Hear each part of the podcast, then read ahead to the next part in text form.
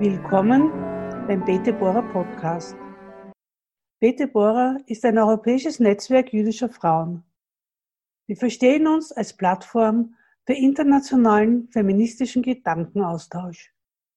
Wir sprechen mit jüdischen Frauen über ihre Ideen, ihre Ziele, ihre Tätigkeiten und ihre Errungenschaften. Damit wollen wir Frauen besser sichtbar machen und ihre Position stärken in der Gesellschaft im Allgemeinen und in der jüdischen Welt.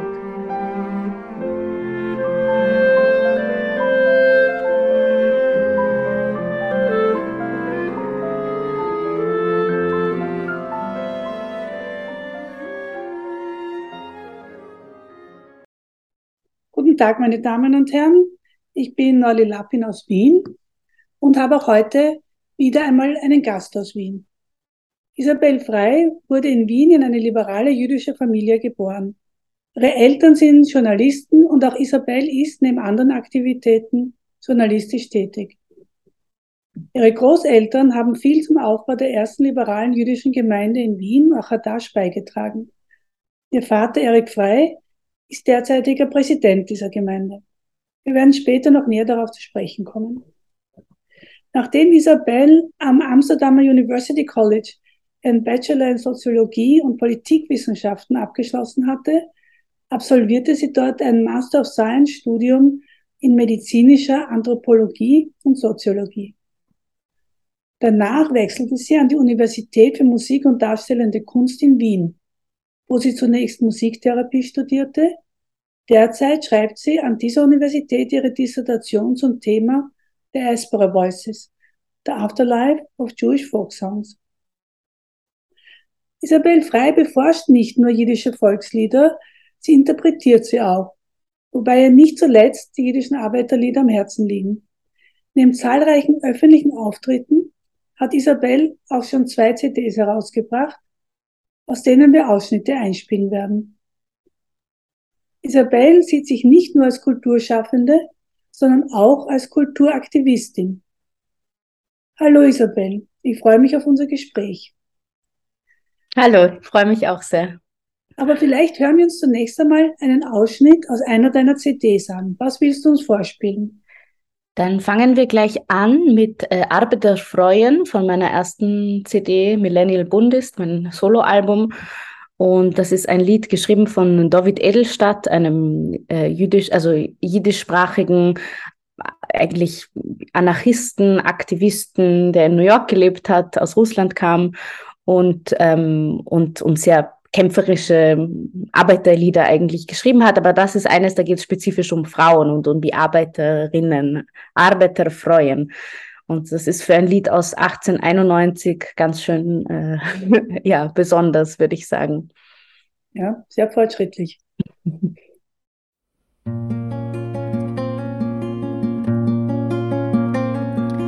Arbeiter freuen, leidende freuen, freuen, was schmachten in Häuser und Fabrik. Was steht hier von Weiten, was helft ihr nicht beuen, dem Tempel von Freiheit, von menschlichem Glück. Helft uns tragen dem Banner, dem Reuten, vorwärts durch Sturm, durch finstere Nacht. Wahrheit und Licht zu verspreiten zwischen unwissende elende Knecht. Ja da da da da da da da da da da da da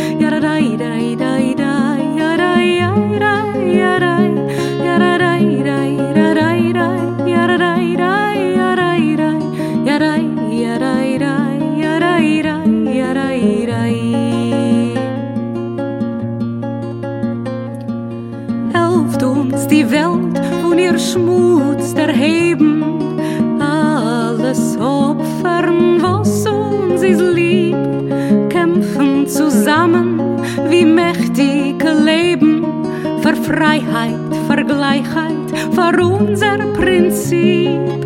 Nicht einmal haben schon noble Freuen gemacht, zittern, Henker und Thron. Sie haben zeigt, dass man kann sei vertreuen in bittersten Sturm die heilige von. Ja, da, da, da, da, da, da, ja, da, da, da, da, da, da, ja, da, da, da, da, ja, da,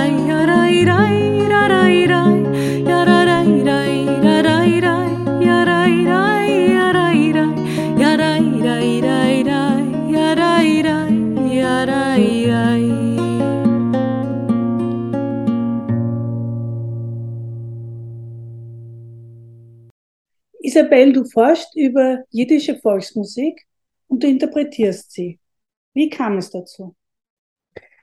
Ähm, eigentlich so über viele Jahre, dass mich begonnen hat, ähm, jiddische Musik einfach zu interessieren. Zuerst einmal einfach nur als Zuhörerin. Ähm, da habe ich wirklich begonnen, auch eher mit, ja, jetzt weniger so mit den sehr populären jiddischen Liedern, sondern schon konkret mit Arbeiterinnenliedern. Also das habe ich einfach auf YouTube entdeckt und von Künstlern wie Daniel Kahn zum Beispiel oder so. Und so einfach übers Hören bin ich dann reingekommen, relativ schnell so zum selber singen, aber alles noch nicht professionell, sondern einfach so für mich.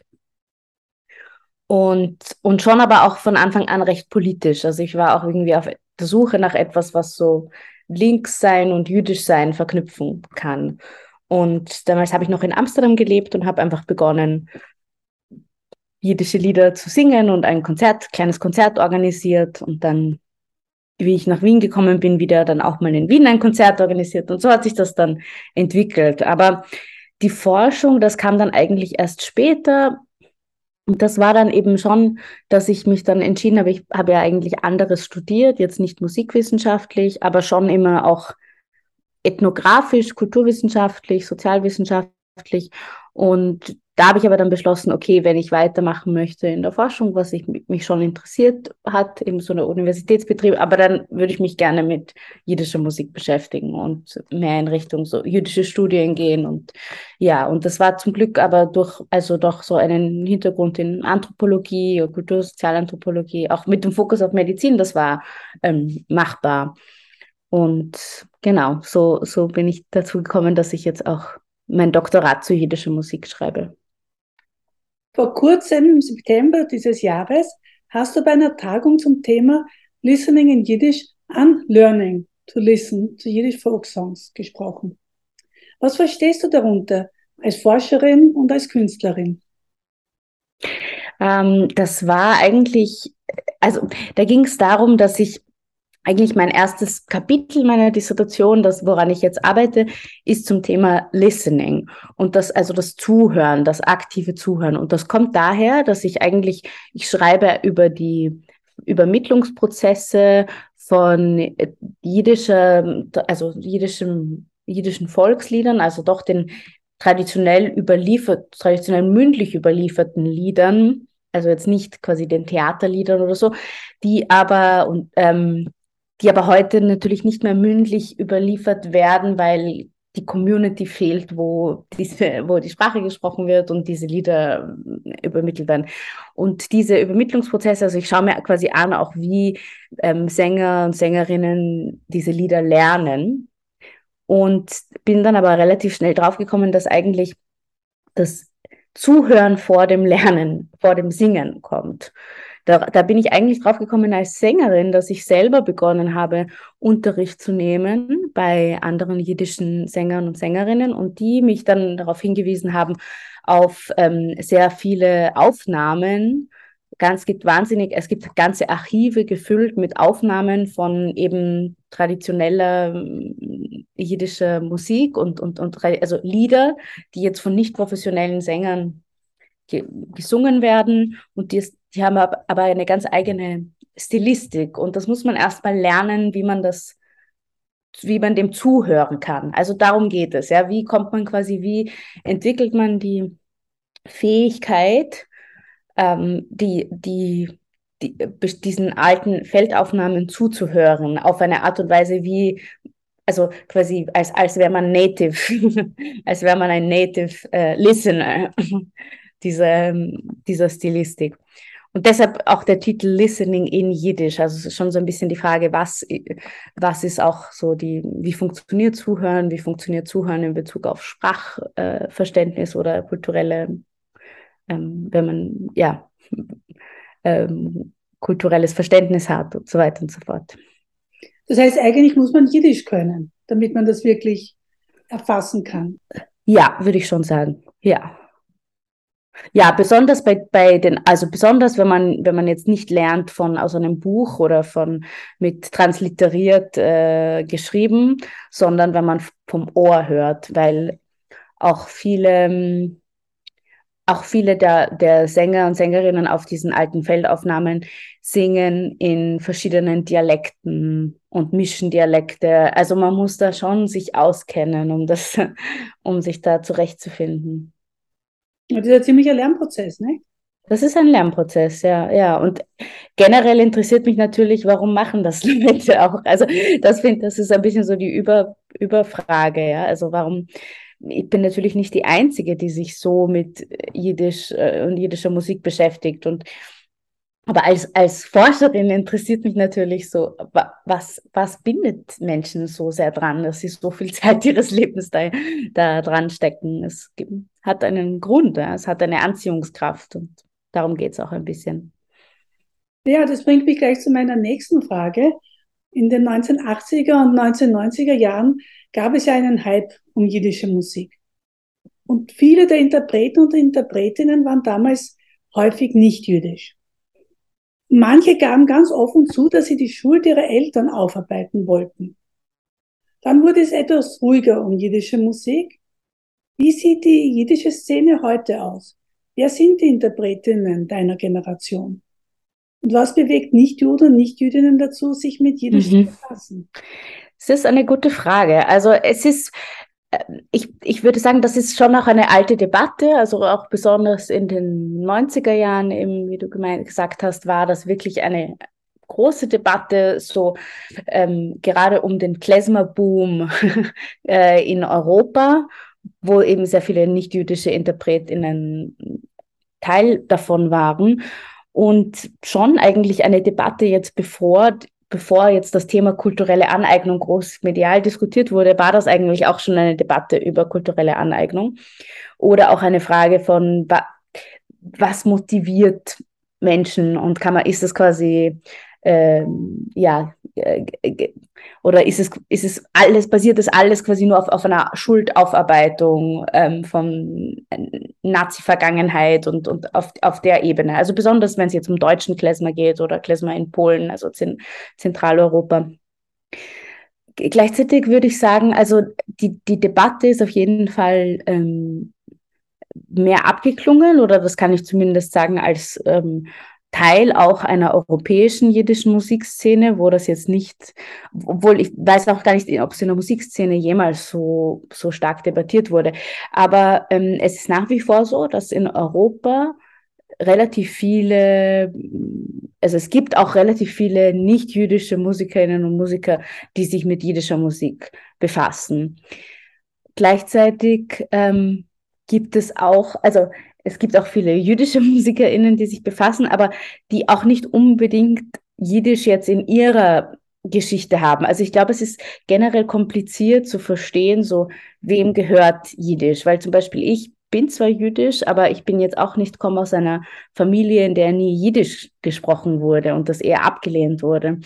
Und es gibt ja auch, ich weiß nicht, Menschen, die, ähm, also es gibt auch in der jiddischen Musikszene Menschen mit sephardisch-jüdischem Hintergrund oder so, die noch weit, weiter entfernt davon sind. Also es ist sehr, ähm, es ist eine schwierige Frage und ich glaube, das ist dadurch auch, auch eine Stärke dieses des jiddischen kulturellen Erbes, dass es einfach nicht so eine klare Zugehörigkeit hat, sondern einfach multiple Zugehörigkeiten und dadurch auch viele Möglichkeiten bietet, sich damit zu befassen. Was ähm, und, und gleichzeitig würde ich sagen, also in den USA ist es anders. Dort sind es haupt, wirklich hauptsächlich jüdische Musikerinnen und Musiker. Ähm, und was bewegt nicht-jüdische MusikerInnen, sich zu befassen? Das, ich würde sagen, es ist sehr unterschiedlich. Also für viele ist es auch einfach ähm, Affinität, dass so wie andere gerne Reggae mögen und sich jetzt viel mit jamaikanischer äh, Musik auseinandergesetzt haben. Und natürlich muss man ähm, sich genau überlegen, wenn man eine Musik sich stark beschäftigt, die, wo man jetzt nicht aus einem Kultur, einen kulturellen Hintergrund hat, muss man natürlich reflektieren die eigene Positionalität und die Machtdynamik. Aber ich glaube, dass das eigentlich sogar ähm, ganz, ganz gut passiert in Europa. Also ich, ich würde jetzt nicht sagen, dass, dass es da ein, äh, ja, ein Aneignungsprozess wirklich stattfindet. Und wie schaut das Publikum aus? das ist, ja, ich meine, da, da, es ist einfach allein schon zahlenmäßig, ist es hauptsächlich nicht jüdisch. Das ist aber auch einfach zahlenmäßig auch geschuldet, weil es viel weniger Leute gibt. Also, und gleichzeitig würde ich auch sagen, also es ist sehr unterschiedlich. Für mich zum Beispiel meine Musik, dadurch, dass meine Solo-Musik auch sehr stark politisch ausgerichtet ist, zieht das auch einfach viele Altlinke an, jüdisch oder nicht jüdisch. Aber das ist einfach auch so das ist auch eine, eine Frage der Affinität. Ähm, aber es gibt natürlich schon, es gibt ein bisschen so diesen, äh, diesen Witz, woran erkennt man einen Deutschen von einem Juden? Dem Deutschen gefällt Klezmer, quasi. Der Deutsche halt hört Klezmer. Also es, aber ich, ich würde nicht sagen, dass das unbedingt meine Erfahrung widerspiegelt. Ich meine, ich ich bin auch verankert. Also dadurch kommen natürlich Menschen aus meiner Familie und Familienfreunde und so. Aber ich habe nicht das Gefühl. Und, und oft, oft werden auch Menschen angezogen, die irgendwie eine, auch eine jüdische Family Background irgendwo haben oder also irgendeine Vergangenheit, irgendeine Affinität auch familiär. Ja, du hast, du hast dich einmal ein bisschen darüber lustig gemacht, dass auch durchaus bürgerliche Juden mit Begeisterung deinen Arbeiterliedern zuhören. Was meinst du, was, was diese Menschen bewegt? Verstehen sie die Texte? Gehen sie damit? Ja, ich glaube, ähm, ich glaube, sie verstehen die Texte schon teilweise. Ich glaube, sie sehen es jetzt nicht als etwas, was sehr stark ihr Leben betrifft, was ja auch in Ordnung ist. Also das ist auch, das weiß ich auch selber nicht, ob ich das manchmal immer so sehe. Mm, aber es ist auf jeden Fall, ja, ich fand das auf jeden Fall lustig, gerade besonders im, so, weil ich immer wieder politische Konflikte mit meiner Familie hatte. Also mehr vor ein paar Jahren, wo ich vielleicht noch ein bisschen jünger und radikaler war oder so. Und äh, da fand ich es halt besonders lustig, dass ich immer wieder, wir begonnen haben zu streiten, wenn ich irgendwelche radikalen Sachen gesagt habe. Aber wenn ich sie auf Jiddisch gesungen habe, auch wenn sie sie verstanden haben, es ging nicht darum, dass sie es nicht verstanden haben, aber dann, ja, hat es irgendwie an, äh, was irgendwie leichter aufzunehmen. Vielleicht auch, weil es eine Geschichte dahinter steht und es nicht einfach so aus dem Nichts kommt. Ja, das ist eben die Kunst. Mhm. Vieles möglich. Genau, genau. Soweit ich verstehe, möchtest du als Künstlerin mit deiner Musik, aber auch mit deinem kulturellen Aktivismus die Tradition des jüdischen Arbeiterbunds und den Diasporismus pflegen. Bitte erklär uns, wer und was der Bund ist oder war und was du unter Diasporismus verstehst. Also der Bund, äh, volle, der volle Name ist der Allgemeine Jiddische Arbeiterbund, war eigentlich die größte jiddischsprachige sozialistische Partei Europas und äh, war, war Ende des äh, 19. Jahrhunderts gegründet, war besonders stark so Anfang des 20. Jahrhunderts in Russland, in Litauen, in Polen, sehr stark gewerkschaftlich verankert und auch eine, ja, eine eigene soziale Kraft, würde ich sagen. Ähm, der Bund war auch mehr als nur der, die Partei selbst, sondern es gab auch einfach den Bundismus, also die Ideologie des Bundes. Die hat man, hat man einfach Menschen Bundisten genannt, wenn sie, ähm, wenn sie ja eigentlich quasi links und jiddischsprachig waren und wenn sie weder sich assimilieren wollten in, in kommunistische Parteien anderer Sprachen und anderer nicht-jüdischer Kulturen ähm, und auch nicht für sie die sozialistisch-zionistisch, äh, die sozialistisch-zionistischen Gruppen. Also standen wirklich so dazwischen. Und da würde ich sagen, ist das zentrale Prinzip des Diasporismus heute oder auch ein bisschen so dieses ganzen neobundistischen Revivals, wie man es auch nennt, warum das jetzt junge Jüdinnen und Juden heute interessiert, ist schon dieses eine Prinzip des Bundes, das heißt Doigkeit, also Daheit auf Jiddisch. Und das ist schon ein, ein Prinzip, das natürlich auch eine Kritik am Zionismus war, also an diesem Gefühl der Dortheit, ähm, an einem damals doch sehr utopischen Traum, weit weg, den, den Sozialismus aufzubauen in einem eigenen Nationalstaat und gleichzeitig ähm, ein, ja, ein Commitment zum, zum den, dem Leben in der Diaspora und den, dem Dasein in der Diaspora und auch der Verteidigung dieses Lebens in der Diaspora. Und ich glaube aber, es ist schon wichtig, das nicht jetzt ähm, ahistorisch äh, zu sehen, sondern schon wirklich die Frage, also Diasporismus ist ein Begriff, der heute wieder aufgeflammt, äh, äh, heute aufgeflammt ist und nicht, äh, jetzt, der, der, basiert sich zwar auf Konzepte des, des Bundes, aber ist jetzt nie, nicht ähm, daran interessiert, quasi jetzt wieder einen neuen Bund aufzubauen oder so, sondern es geht darum, wie übersetzen sich die Ideen von damals in heute, in eine doch sehr andere politische Situation. Und ich glaube, da hat es schon sehr viel zu tun mit dieser Frage von, wo sind Juden und Jüdinnen in der Diaspora zu Hause? Ist das eben die Diaspora oder ist das ähm, Israel oder ist das ein nie sich zu Hause fühlen? Und äh, ich und welche Rolle sollte quasi Zionismus oder Identifikation mit Israel, vielleicht ist das eine bessere Art, zu beschreiben, spielen in jüdischer Identität, aber auch, ähm, aber auch die Frage von Assimilation. Also ich glaube, das sind schon immer diese beiden Pole, ja? also dass man sich auch gleichzeitig nicht aufgibt. Also für mich ist der Diasporismus schon auch sehr stark ein selbstbewusstes Jüdischsein, das gleichzeitig nicht nationalistisch ist oder also quasi exklusiv ethnonationalistisch, aber andererseits auch nicht sich selbst aufgibt und, und, und assimiliert oder, oder quasi auch auf Selbstverteidigung verzichtet. Also der Bund war auch extrem ähm, antifaschistisch, die haben sich organisiert und, und da selber, also wirklich viel, viel selbst organisiert, um, um, um äh, auch gegen Antisemitismus zu kämpfen. Und ich bin selbst auch sehr, ja, beschäftige mich auch viel mit der Geschichte des jüdischen Widerstands während der Shoah und, und den Partisanen und auf, auf der Ebene. Also ich glaube, das ist nach wie vor eine große, ähm, eine, eine große Inspirationsquelle auch für ein jüdisches Selbstbewusstsein. Ja. Was mir bei deinen Ausführungen fehlt, auch, auch im Hinblick auf den Hintergrund deiner Familie, ist die jüdische Religion. Mhm. Weil die Buddhisten ja. waren ja eigentlich in gewisser Weise Menschen, die aus der jüdischen Tradition geflohen sind. Genau, sie waren, säkul sie, sie waren säkulär und ich glaube, ich hänge auch noch sehr stark an diesem, ähm, ich, ich, hänge sehr stark an einem Glauben, es gibt ein eigenständiges säkuläres Judentum. Das ist ein, ein, es gibt säkulär jüdische Kultur, die gleichzeitig nicht assimiliert, nicht, nicht quasi sich wegassimiliert hat, sondern sie war trotzdem eigenständig säkulär jüdisch. Und ich glaube aber, ich, also ich bin persönlich, ich bin kein gläubiger Mensch oder religiös auf der Ebene, aber Religion spielt sehr wohl eine Rolle für mich. Auch aus dem Grund, weil ich in der Diaspora lebe, weil es in Wien kein jüdisches Leben mehr so auf der Ebene gibt, wie es zum Beispiel Anfang des 20. Jahrhunderts gab, wo auch eine sehr starke säkuläre Kultur sich abgespielt hat, in den Kaffeehäusern zum Beispiel oder so.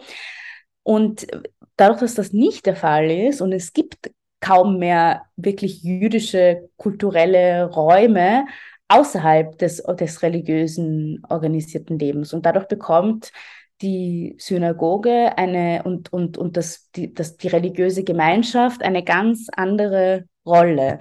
Also ich würde schon sagen, dass äh, jetzt so im, aus der Geschichte des Bundes natürlich hat der Religion keinen Platz, aber im heutigen ähm, Diasporismus und besonders aus einer europäischen Perspektive ist, ist Religion und, und auch das, das Behalten, Beibehalten von Traditionen ein ganz wichtiger Faktor.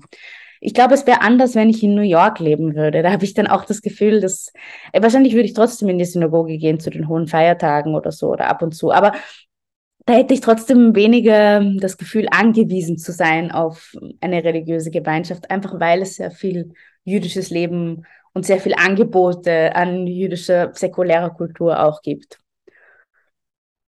zu, zu Beginn des 20. Jahrhunderts war ja der, der große Unterschied wahrscheinlich Religion oder Nation. Wo man gemeint hat, na, die Bundisten sind zwar links, aber irgendwie sind sie auch national, weil religiös sind sie ja nicht. Genau. Und das ist ja heute, glaube ich, nicht mehr die Frage. Ähm, ich glaube, es ist nach wie vor eine Frage. Also deshalb verwende ich auch so den Begriff, ähm, eben, deshalb sage ich ja, ich glaube, es geht um einen exklusiven Ethnonationalismus und nicht um die Frage um Nation als Ganzes. Ja? Also, weil ich glaube auch nicht, dass, ähm, also es wird immer dann, ich, ich bin eben auch, ich bin in der sozialistisch-zionistischen Jugendgruppe aufgewachsen und da war immer quasi so die Logik, okay, Juden und Jüdinnen sind ein, ein Volk, ja.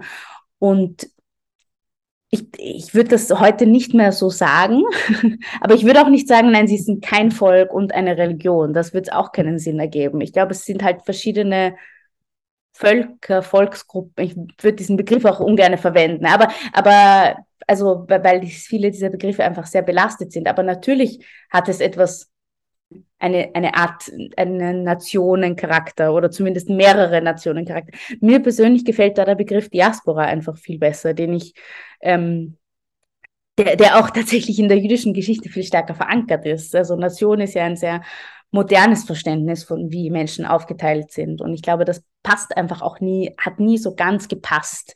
Aber natürlich haben haben, gibt es eine, eine ethnisch-kulturelle Zusammengehörigkeit, die jetzt nicht unbedingt äh, sich nur durch Religion widerspiegelt, weil eben auch das Antireligiö die, die Antireligiösen sind ja auch noch Teil davon. Also das ist eben der, der Punkt. Ja? Also da, wie, wie, wie soll man das verstehen? Wenn die, die, die weglaufen von der Religion, seit Jahrhunderten und Jahrhunderten gibt es die Bewegung weg, weg, weg und sie gehören trotzdem dazu.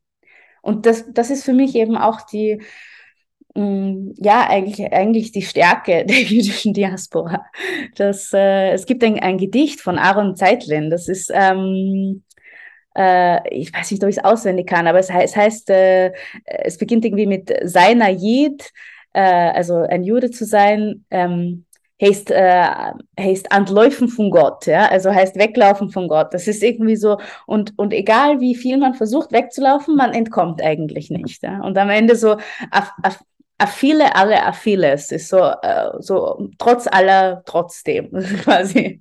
Man, man entkommt nicht. Und das, ja, das finde ich ist ein bisschen eben eine, eine, die Stärke die auch, also etwas, was ähm, der, der äh, Anthropologe Jonathan Boyarin hat, hat mit seinem Bruder ein Buch geschrieben, Powers of Diaspora. Und das ist zum Beispiel, glaube ich, eines dieser Powers of Diaspora. Also weil auch immer wieder gerade so in der frühen zionistischen Ideologie die Diaspora als schwach galt, aber ich glaube, das ist, das ist genau das, was irgendwie der Diasporismus ein bisschen umdreht. Ja. Es ist quasi nicht ein, es, es ist schon ein großer Kraftakt äh, über Jahrtausende, äh, sich als Kultur zu erhalten und reprodu äh, reproduzieren als kulturelle Gemeinschaft, ohne jemals die Mehrheit gewesen zu sein. Und das hat keinen natürlich nicht ohne, ohne um, unfassbaren Schmerz und Trauma und Zerstörung und, und so weiter und so fort. Aber es, es ist ja wohl auch ein Zeichen von Stärke. Ähm, so viel ich erkennen kann, ist der jüdische Diasporismus in Österreich nur wenig ausgebildet. Äh, wo entstand er und wo hat er seine Zentren? Ja, also das ist natürlich äh, schwer zu fragen, so was, was ist ähm, wer gehört dann zum Diasporismus oder nicht. Ich meine, das ist ein Begriff, den ich verwende, den auch manche Freunde und Freundinnen von mir verwenden. Aber es ist jetzt nicht so, dass man sagen kann, okay, es, es gibt eine diasporistische Organisation oder, oder so auf, auf, auf der Ebene. Ähm, wenn er ein Zentrum hat, bisschen dieses organisiertere diasporistische, dann wäre das wahrscheinlich ja, das wäre dann auf jeden Fall in, in den USA und wahrscheinlich eher in New York, wo es einfach sehr viel auch so linke jüdische mm, Gruppen gibt. Ähm, das Magazin Jewish Currents zum Beispiel, das mhm. sich ja neu entwickelt hat, das war der erste Artikel vom Herausgeber, hieß On an Emerging Diasporism. Und das war quasi 2016, wo das Magazin ja neu aufgenommen wurde. und neu herausgegeben. Das, das war eben das, das zentrale Prinzip. Also ich würde schon sagen, dass das sehr stark ähm, ja, aus, auf jeden Fall aus, aus den USA kommt, aus New York, aus, aber auch aus Kanada und aus der Richtung. Und in Europa wahrscheinlich auch noch mehr in London und eben in, in Orten, wo es größere, eine größere jüdische Gemeinde gibt. Ich würde aber auch behaupten, viele Juden und Jüdinnen in Österreich sind diasporistisch, ohne es zu wissen. Und ich glaube, man ist es, ein, also es ist nicht nur Ideologie, es ist schon auch eine Frage von, man muss sich mal ehrlich die Frage stellen, so wo bin ich mit meinem Judentum verankert? Wo bin ich wirklich mit meinem Judentum verankert? Und es ist für viele Leute für, viele Wiener Juden, Jüdinnen und Juden ist das Wien. Die sind viel stärker verankert in Wien. Also für mich war das schon, ähm, wie ich mit 18 dann nach Israel gekommen bin, auf Austausch, ja. Und es war für mich schon auch ein Kulturschock und gleichzeitig auch ein Schock, weil ich immer gelernt habe, so das ist meine Heimat und darauf gekommen bin, okay, Israel ist ein, auch ein tolles Land und es ist eine spannende Kultur, aber es ist nicht unbedingt meine Kultur oder es ist nicht unbedingt mein Verständnis von Jüdischsein, mit dem ich aufgewachsen bin, das, das springt sehr auseinander. Das Verständnis von säkulären ähm, Israelis und von säkulären Jüdinnen und Juden in der Diaspora zum Beispiel. Das ist ganz, ganz anders. Und das war so der erste Punkt, an dem ich begonnen habe, das zu hinterfragen. Also ich glaube, ja, es sind mehr Leute diasporistisch, als sie behaupten. Ja, und ich denke mir, es wird auch vielleicht etwas leichter, sich dazu zu bekennen.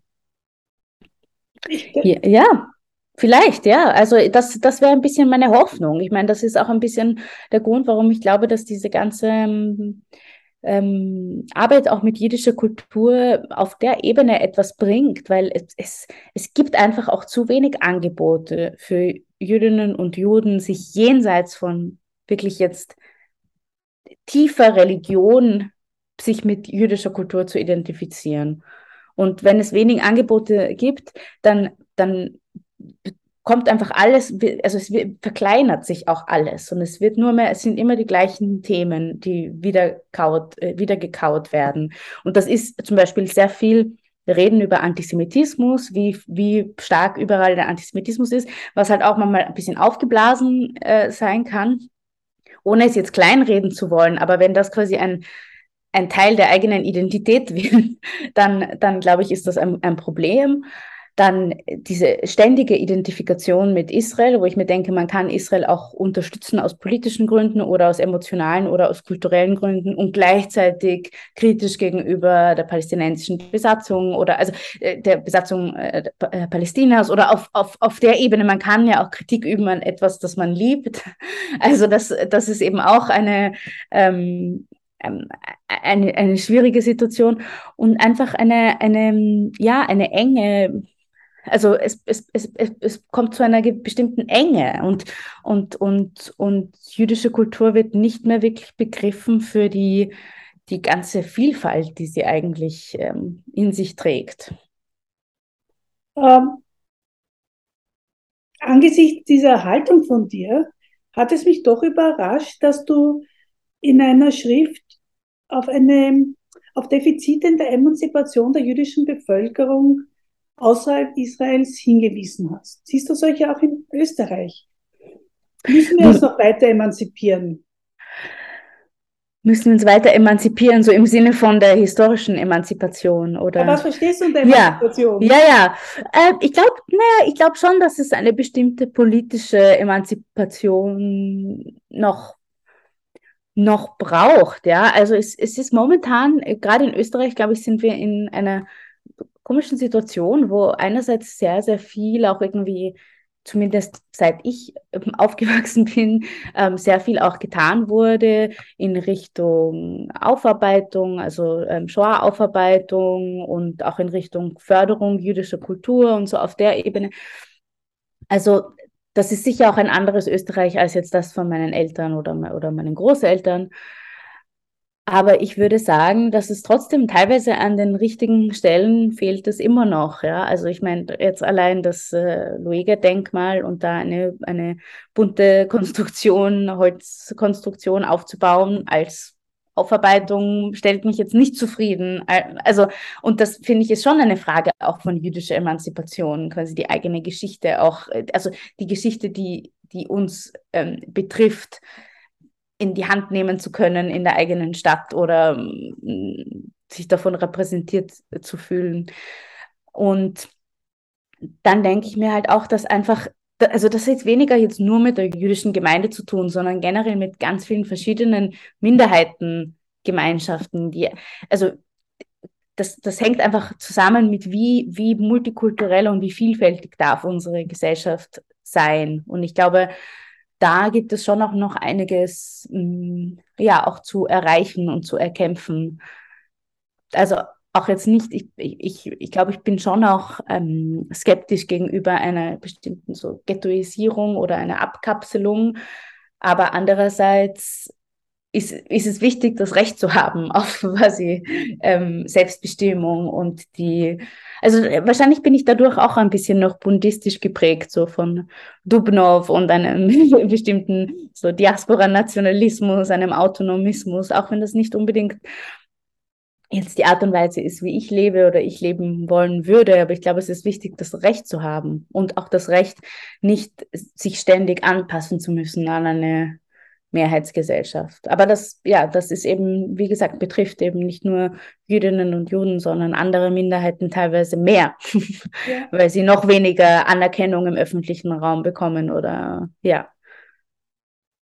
Ja, bevor wir dieses Thema weiter behandeln, möchte ich dich noch einmal um etwas Musik von dir suchen. Was können wir uns denn da mhm. anhören?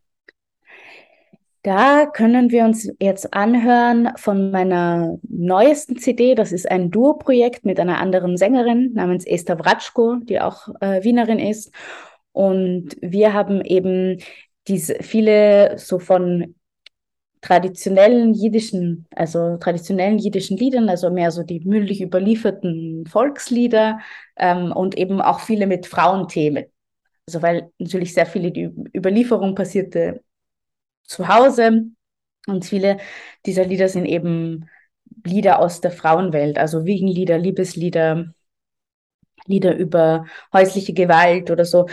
Und äh, das ist eine CD, die kommt jetzt äh, im November erst raus. Ähm, unser Duo okay, heißt, so, ja, heißt Soveles, also kleine Eulen auf Jiddisch. Und wir singen eben diese Lieder a cappella, also weil eigentlich werden sie a cappella gesungen und wir machen das quasi zweistimmig a cappella. Obwohl auf der CD haben wir ein bisschen Cello auch drauf und so, haben sie nicht ganz leer gelassen. Aber ähm, das ist ein Lied, ein Wiegenlied, ein sozialkritisches Wiegenlied. Das heißt Schloff, mein Kind.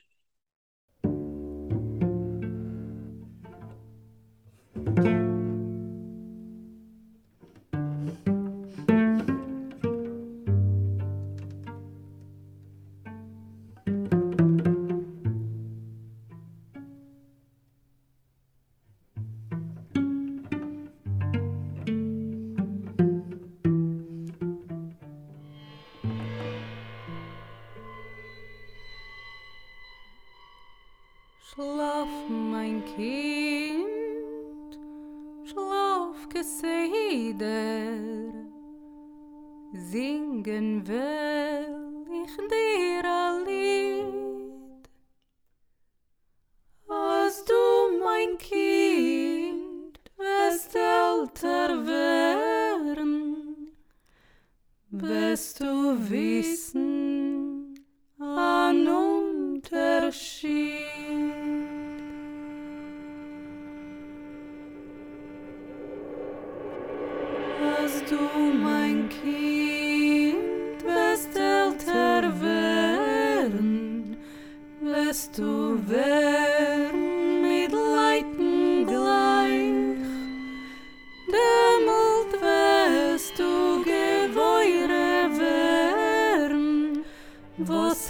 Orem un vos heist reich Demult wärst du gefeure vern Vos heist Orem un vos heist reich. Die teierste Palaz, die teierste Häuser Das als Macht der Orem Weißt du, wer es tut in See wohnen, Gott nicht der, nur der reicher Mann. Nur weißt du, wer es tut in See wohnen, Gott nicht der, nur der reicher Mann.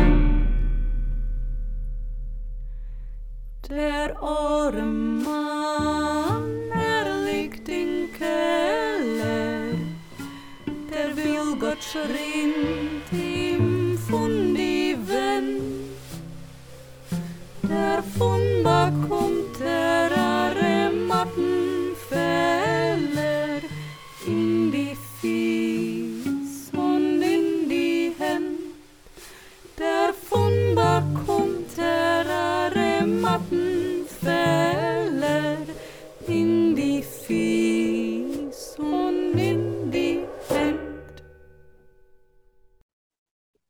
Dankeschön für dieses wunderbare Lied.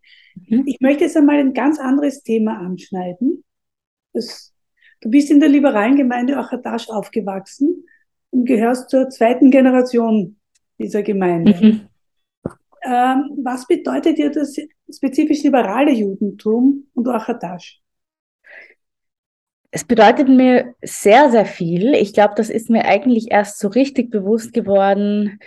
Hm, wahrscheinlich das erste Mal ist es mir richtig bewusst geworden zu meiner Bat Mitzvah, wo ich, wo das, dieser Unterschied zum ersten Mal sichtbar wurde, weil ich doch die einzige war aus ähm, unter meinen jüdischen Freundinnen, also die einzige, das einzige Mädchen, das eine Bat Mitzvah gemacht hat, mit äh, aus der Tora gelesen, äh, habe aus der Tora gelesen und ähm, das, ja, das war auf jeden Fall so, es war, es war natürlich auch sehr viel Arbeit. Also, wenn man nicht Hebräisch kann, ähm, ich habe sicher anderthalb Jahre, glaube ich, gelernt und, und das ist schon eine, also sehr viel Arbeit, die äh, ich reingesteckt habe damals mit zwölf, dreizehn, um, um auch irgendwie meinen Platz im liberalen Judentum zu festigen. Und das, das war mir einfach dann schon bewusst, okay, das ist eine wichtige Sache.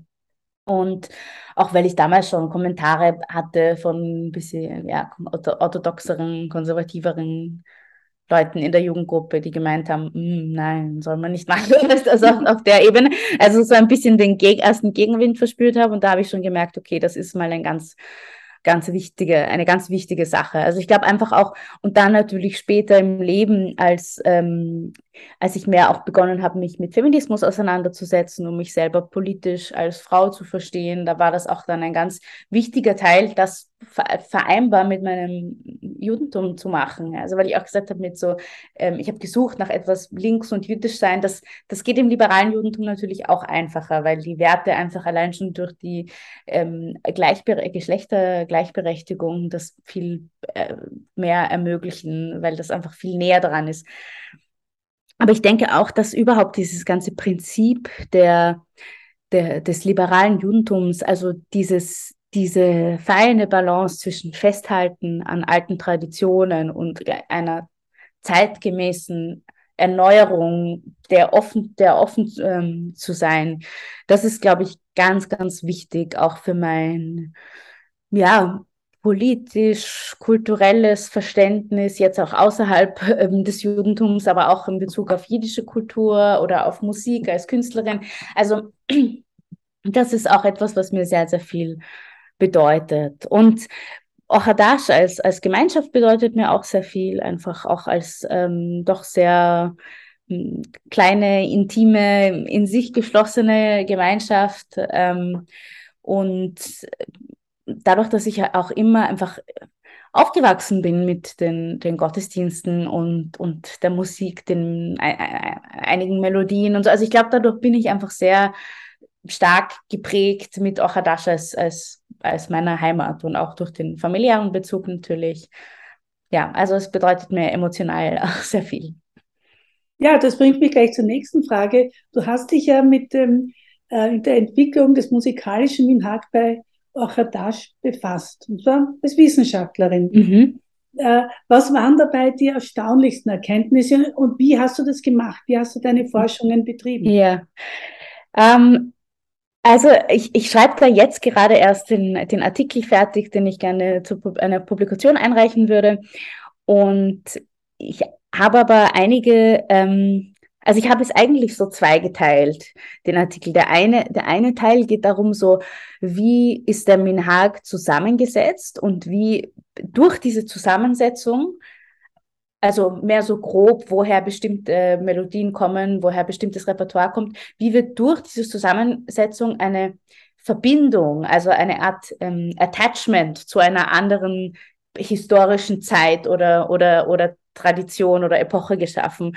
Und das ist ähm, im Fall von Oradash, das fand ich schon auch überraschend, ist es eben ganz, ganz wichtig, einerseits die Verbindung doch so zur deutschen Reformtradition, auch musikalisch.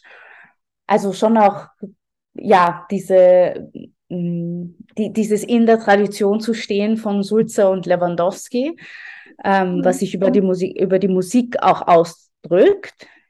Ja, aber ist nicht Sulzer eher der Österreicher und Lewandowski ja, ja. der Deutsche? Ja, ja, ja, ja, ja. Sulzer ist der Österreicher, ja.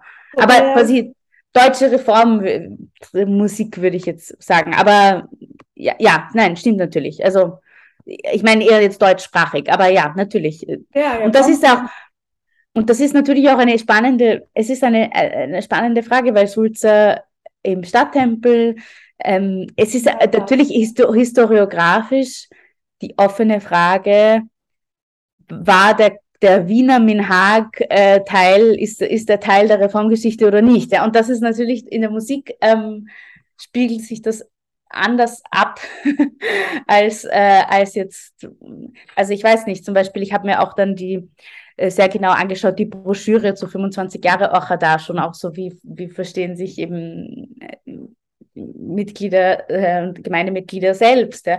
Und da, das ist interessant, dass so vieles von der Musik eigentlich äh, daher kommt und dadurch sehr wohl auch in einer bestimmten Tradition steht. Ähm, gleichzeitig gibt es sehr viel Verbindung auch so zu der amerikanischen Reformtradition und äh, diesem Repertoire. Ich meine, ich glaube, es ist auch interessant, also ich habe jetzt auch nicht genau beforscht, so inwieweit wissen manche Leute, also natürlich die, die sich viel mit der Musik beschäftigen, wissen, woher sie, sie kommt, aber jetzt die Menschen, die jetzt jede Woche einen Gottesdienst besuchen, aber nicht näher damit beschäftigen, wissen das nicht unbedingt. Aber es ist trotzdem interessant zu sehen, was sich widerspiegelt in dem Minhag. Also das war ein bisschen so der, der eine Teil. Und der andere Teil ging dann doch einfach um das Konzept Minhag. Und da war erstaunlich herauszufinden, was für ein ähm, großes Gefäß dieser Begriff ist und wie viel er auffangen kann, wie viel komplett unterschiedliche Vorstellungen von ähm, Verhältnis zwischen Tradition und Innovation. Also das, das kann wirklich gehen von einem kompletten Verständnis von, okay, Minhag bedeutet Kontinuität mit der Vergangenheit, Punkt. Es darf sich nichts ändern, es muss immer so bleiben, bis hin zu, es bedeutet, es ändert sich ständig und das ist eben auch unsere Tradition oder es, es ist flexibel und es ist ein Repertoire und so. Also da steckt so viel dahinter, also so viele Möglichkeiten, so viele verschiedene Möglichkeiten auf, auf äh, Verständnisse auf, und das, das finde ich eben auch interessant. Also einfach allein schon so ethnografisch. Da, da habe ich sehr ethnografisch gearbeitet. Ich meine, ich habe hauptsächlich Interviews gemacht. Das war auch mitten in der Corona-Zeit. Ich kann natürlich auch zurückgreifen auf meine eigenen Erfahrungen als Gemeindemitglied und, und, und bei Gottesdiensten. Aber ich habe hauptsächlich eben ähm, Interviews gemacht, äh, mir Gottesdienste online angeschaut, ein bisschen, ja, was in eben so Schriften von Orchadash angeschaut, aber sonst eher geschaut, so was, was verstehen Menschen eigentlich unter Minhag. Das heißt, es ist eine sehr liberale Einstellung zu Minhag, so wie alles bei Achadash. Ja, nein, ich würde sagen, es gibt eine, es gibt verschiedene Einstellungen zu Minhag und es gibt manche, die sind konservativer und manche, die sind liberaler, aber sie können trotzdem aufgefangen werden durch den Begriff Minhag. Und da, also, die finden sich alle wieder im Begriff Minhag. Das ist interessant. Ja? Das, das gibt es nicht bei so vielen Begriff. Und dann finde ich es natürlich interessant, also diese Rolle von, wir sprechen alle Deutsch miteinander, wir, wir verwenden aber hier ein hebräisches Wort, um das zu bezeichnen. Ne? Das passiert natürlich öfter mit bestimmten Wörtern, aber dadurch haben, bekommen sie auch eine andere Gravitas oder auch eine andere Bedeutung in der Praxis. Ja, ich habe das Gefühl, dass gerade die Musik das Hebräische in die Gemeinde hineinträgt. Mhm. Weil die, die meisten Gesänge sind auf Hebräisch. Ja, das Während stimmt. die gesprochenen Gebete sind dann eher Deutsch und Englisch. Aber dadurch, dass bei uns so viel gesungen wird, äh, hat Hebräisch eine ganz andere Bedeutung in der Gemeinde. Das stimmt, ja.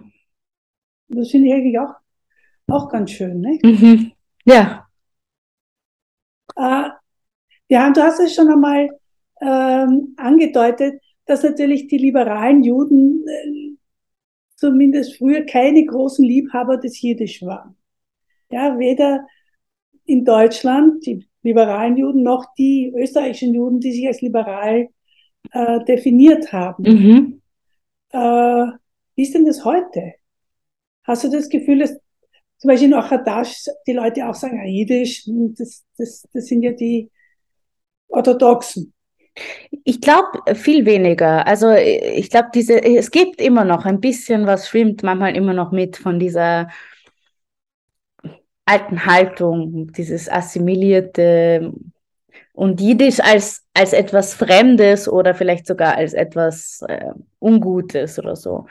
Also das, das habe ich auf jeden Fall auch noch bei meinen Großeltern, also bei meinem Großvater äh, weiß ich, dass es äh, der Fall war und bei meiner Großmutter spüre ich das auch, habe ich das wahrscheinlich am Anfang, wie ich begonnen habe, auf Jiddisch zu singen, war sie einfach fremd. Ja, jetzt ist es auf jeden Fall weniger, weniger fremd.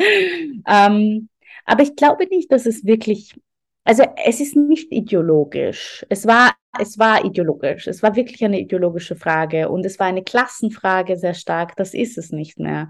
Also dadurch, ähm, dort, wo es sehr wohl noch eine sehr starke, sehr starkes Unverständnis gibt für diese Faszination mit Jiddisch, ist in Israel, wo einfach sehr viele säkuläre Israelis überhaupt, also selbst wenn ihre Großeltern Jiddisch gesprochen haben oder das irgendwie noch zu Hause gehört haben, sie verbinden das mit den Orthodoxen. Punkt. Also das ist, ist für sie unvorstellbar, wie das irgendwie auch links und liberal sein könnte. Und das, und das ist aber zum das heißt, Beispiel. Das hatte wohl damit zu tun, dass die Additionisten den Bund so abgelehnt haben. Das heißt, diese ganze linke ja. Tradition wurde ja dann praktisch mundtot gemacht. Oder ja, ja. Also nicht nur den Bund. Also Jiddisch mhm. wurde in Israel in der frühen Zeit äh, der, der, der Staatsgründung wirklich unterdrückt. Also es ist wirklich eine verrückte Unterdrückungsgeschichte, wenn man das mal durchliest. Ich meine, es waren wirklich Theatervorstellungen, jiddische Theatervorstellungen, die gestört wurden und, und jiddische Dichter, die auf der Straße verprügelt wurden und also überall Poster, äh, quasi Red und so. Also es war aber auch noch eine, ja, ja. Ich meine, das ist auf, auf anderen Ebenen, äh, es, es, es gab einfach auch eine sehr ähm, ja, sehr starke Nationalisierungsbewegung und eine Hebraisierungsbewegung. Ich meine, das, das war noch, noch für die, für die ganzen, ähm, Ashkena äh, für die ganzen Mizrachi-Kulturen äh, teilweise noch viel Ärger, was da auch mitschwang an so ein bisschen ähm, ja, kolonialem Denken und, und ich weiß nicht, also die jemenitische Kinderaffäre oder also äh, wirklich verrückte Geschichte, aber allein schon bei Jiddisch, wo man sich denkt, okay, die aschkenasische Kultur, die, die, die ganzen zionistischen Denker kamen ja aus einer aschkenasischen Kultur und viele waren ja auch jiddischsprachig und trotzdem gab es, oder gerade deshalb vielleicht, gab es so eine starke Ablehnung. Und ja, also es, es ist dadurch, dass das, das, das, ich weiß nicht, ob, ob das wirklich der Effekt ist, den man heute noch spürt, aber es ist auf jeden Fall der Grund. Heute ist es halt so stark besetzt jetzt nur mehr mit, mit den, ähm, mit den äh, Haredim, aber davor also dass, dass säkuläre Juden äh, in Israel es nicht mehr sprechen, das hat natürlich damit äh, oder nichts damit zu tun haben und haben wollen, das hat damit zu tun. Ich würde aber sagen, in, in Österreich in Österreich oder in, in Europa ist das wirklich anders. Und, und gerade auch bei Ochadash zum Beispiel habe ich das Gefühl, dass sehr wohl viel Interesse und Offenheit äh, besteht. Ja. Am 24. Oktober wird im Wiener Haus der Geschichte die Wanderausstellung Was wir fordern eröffnet, ähm, die die verschiedenen Minderheiten Österreichs, religiöse und ethnische, zu Wort kommen lässt und ihre Forderungen präsentiert. Wir haben beide unabhängig Beiträge dazu geschrieben, die sich aber sehr wesentlich voneinander mhm. unterscheiden. Ich versuchte, die jüdische Gemeinde, wie sie sich mehrheitlich darstellt, zu beschreiben, während du mit deinem Diasporismus und dem Aufruf zur Solidarität unter den Minderheiten fast utopisch klingst. Oder siehst du das anders? Ja, ich, also ich würde ich würd utopisch ja, ich würde sagen, ich klinge utopisch. Also ich finde ja auch utopisch wird manchmal immer zu, das wird so negativ äh, behaftet. Gleichzeitig denke ich mir, wir haben heute wirklich die Fähigkeit verloren, uns überhaupt irgendwie was anderes vorzustellen. Utopisch kann man auch sagen, häng, also hängt ja auch stark fast mit einem äh, fast schon so messianistischen Vorstellungsvermögen zusammen, dass man sich äh, vorstellen kann, eben eben das, also auch eine, ein anderes Zeitalter. Ähm, ich glaube, ich habe mich einfach sehr stark orientiert an dieser Vorstellung von Forderung, ja, und, und, und, und dadurch das sehr programmatisch aufgegriffen. Aber ähm, ich bin auch sehr, also mir gefällt das auch sehr gut. Ich, ich habe dann auch seitdem ein paar Sachen mit der Initiative Minderheiten gemacht. Ich beschäftige mich auch quasi auf ethnomusikologisch viel mit Minderheitenforschung und finde den Begriff schon sehr spannend, eben weil es, es mir die Tore geöffnet hat, zu überlegen, so wie könnten verschiedene ähm, ja, Solidaritäten unter Minderheiten äh, zustande kommen. Ich beschäftige mich schon viel damit, weil mir immer mehr Sorge bereitet, wie sehr sich die die Möglichkeitsfenster verkleinern zwischen ähm, jüdischen Minderheiten und anderen rassistisch unterdrückten Minderheiten äh, Allianzen zu schließen. Also da, da werden die Gräben meines Gefühls nach immer tiefer und tiefer und das, das bereitet mir große Sorgen.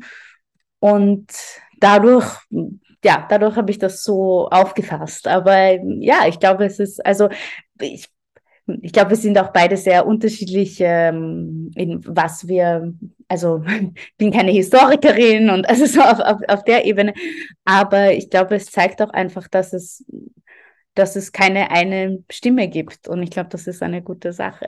Ja, absolut. Wenn, ja. wenn du zum Beispiel eine tiefe Solidarität mit den Anliegen der Palästinenserinnen einforderst, dann denke ich, ähm, dass du damit nur eine relativ kleine Gruppe in unserer Gemeinde repräsentierst.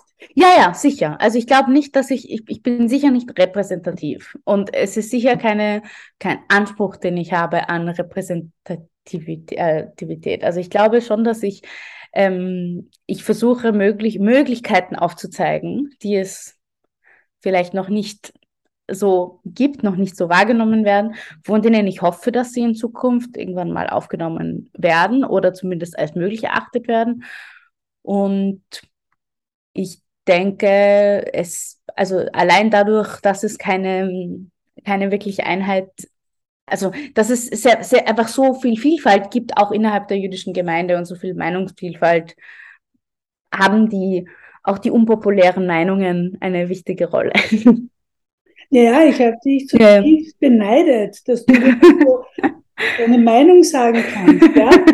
Und nicht in irgendeiner Weise mitdenken musst, was die anderen eigentlich wirklich glauben, ja? Daher finde ich ja deine Utopie sehr sympathisch, ja? ja. Du hast deine Magisterarbeit in medizinischer Anthropologie geschrieben und wurdest dafür zu einem angesehenen Preis nominiert. Dein Studium der Musiktherapie hast du aber nicht abgeschlossen. Kannst du uns trotzdem den Zusammenhang zwischen Musik und Medizin noch erklären? Also ich, ich habe mich jetzt auch in meinem, so in Medizinanthropologie habe ich mich auch nicht unbedingt mit, habe ich mich nicht mit Musik befasst, sondern da habe ich mich eher so befasst mit ähm, chronischem Erschöpfungssyndrom, also der, der auch was, wozu heutzutage ja Long Covid gehört ja auch dazu, zu diesen Syndromen.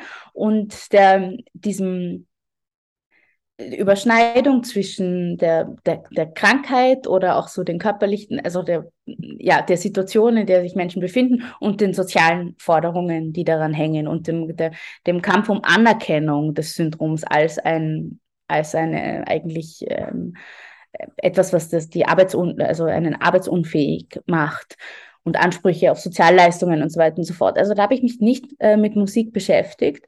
Musiktherapie habe ich dann trotzdem sehr gerne studiert. Erstens, weil es mich zur Musik gebracht hat.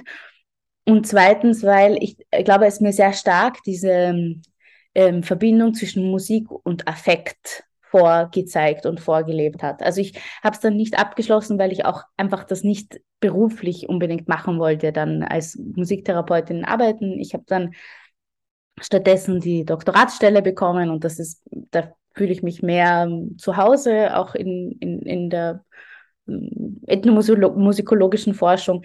Aber ich würde sagen, also Musik und Medizin weiß ich nicht so genau, aber zumindest Musik und Gesundheit oder Musik auch und, und ähm, körperlich und psychisches Wohlbefinden, das hängt sehr stark auf der Ebene von Affekten zusammen und, und von der Art, Art und Weise, wie Musik uns berühren kann, auf sehr unterschiedlichen Ebenen. Und das ist etwas, was ich natürlich als Musikerin auch sehr viel verwende und besonders als Protestmusikerin beschäftige ich mich viel damit, mit dieser Frage von Musik und Affekt und wie, weil auch die ganze Frage von, wie passen Affekte in die Politik ist natürlich eine wichtige. Also ja, das ist so ein bisschen mein und, und generell auch so, was Musik mit Menschen macht und so. Also das Studium war sehr stark psychotherapeutisch orientiert. Also es ging einfach sehr stark um, um Fragen von, ja, einfach auch so eines sinnerfüllten Lebens und einer, einer ähm, einer Haltung, einer schöpferischen Haltung und, äh, und, und auf, auf der Ebene. Also ich glaube, das war auf, auch so für mein Menschenverständnis und, und äh, sehr wichtig. Und was sind jetzt deine Pläne für die Zukunft? Meine Dissertation fertig schreiben. Das ist mal der, der größte Auftrag. Also zwei Jahre habe ich jetzt noch meine Stelle und hoffe, hoffe, dass ich dann auch fertig bin. Das wäre auf jeden Fall gut. Ähm, und sonst habe ich einige verschiedene Musikprojekte. Also jetzt bringe ich eben diese CD raus. Nächstes Jahr möchte ich noch eine aufnehmen im Trio. Da habe ich quasi ein Trio, wo wir mehr so Fokus auf neue jiddische Lieder machen. Und dann habe ich ein großes Projekt, das ähm, nach wie vor noch immer ein bisschen so dahin plätschert, aber irgendwann wird es fertig sein. Das, das ist nämlich eine Reihe, sind eine Reihe von neuen jiddischen Liedern, die ich schreibe, die sich auf verschiedenste Arten und Weisen mit Solidarität mit Palästinenserinnen beschäftigen. Also, und das geht durch verschiedene Ebenen. Also, das kann entweder sehr direkt sein, quasi Beteuerung, Solidarität direkt mit, mit Palästinenserinnen oder sehr indirekt über einen Diasporismus zum Beispiel oder so. Also, da, ich versuche diese verschiedenen Ebenen musikalisch irgendwie verschiedene Formen der Solidarität dadurch zu ähm, theoretisieren und auch vers versuchen, diese, diesen Platz, Raum für Diaspora-Geschichte in der jüdischen und in der palästinensischen Kultur zu finden. Ja, ich habe da auch, ähm, also ich stehe noch sehr am Anfang, wie gesagt, aber habe auch schon einen palästinensischen Musiker in Wien, ähm, Marwan Abado, der Ud-Spieler, äh, sind wir schon in Kontakt, dass wir uns, also haben uns schon getroffen und ein bisschen gesprochen und werden uns irgendwann zusammensetzen, schauen, ob er da auch etwas ähm, beitragen möchte. Also ja, ich werde einfach schauen, was sich daraus entwickelt. Aber das ist mal ein, ein großes Projekt. Hoffentlich eines Tages ein, ein Album. Ja, da wünsche ich dir viel Erfolg. Aber jetzt zum Abschluss möchte ich dich doch noch einmal ersuchen, dass du uns Musik von dir hören lässt. Ja, da würde ich auch sagen, ein Lied von unserer neuen CD, von, von mir und äh, meiner Duopartnerin Esther Wratschko im Duo Soveles. Das passt nämlich sehr gut zu dem Thema Utopie. Es ist nämlich ein utopischer, antikapitalistischer Nigun, geschrieben von einem, ähm, einem zeitgenössischen äh, moldawischen Sänger und Komponisten Jefim Czorny, der in äh, Chisinau wohnt. Und das haben wir eben auch zweistimmig arrangiert und äh, ja, mit Cello. Und es heißt In einer schöneren Welt. In einer schöneren Welt. Jeder einer quält, also jeder quält auf, wenn es nicht da kein Geld. In einer schönen Welt. Jeder einer quält. Jeder einer quält, wenn es nicht da kein Geld. In a schöner Welt, jeder eine quält, jeder eine quält, wenn sie's nicht da kein Geld. Ei, dei, ei,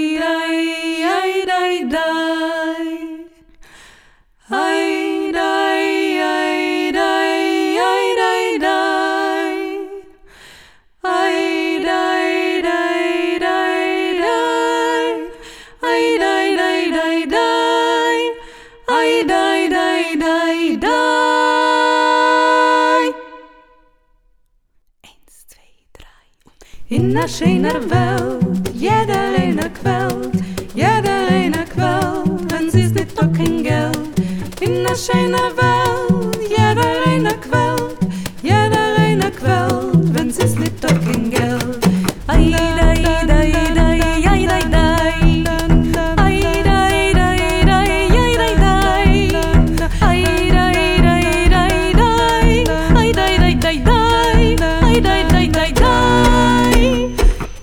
In a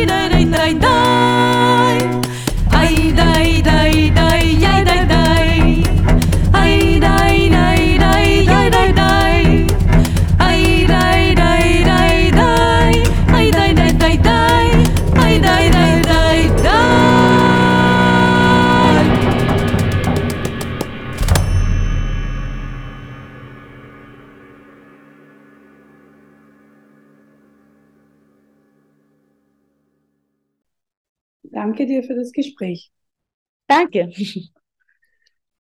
Wenn Sie weiterhin unsere Podcasts hören wollen, dann abonnieren Sie uns bitte.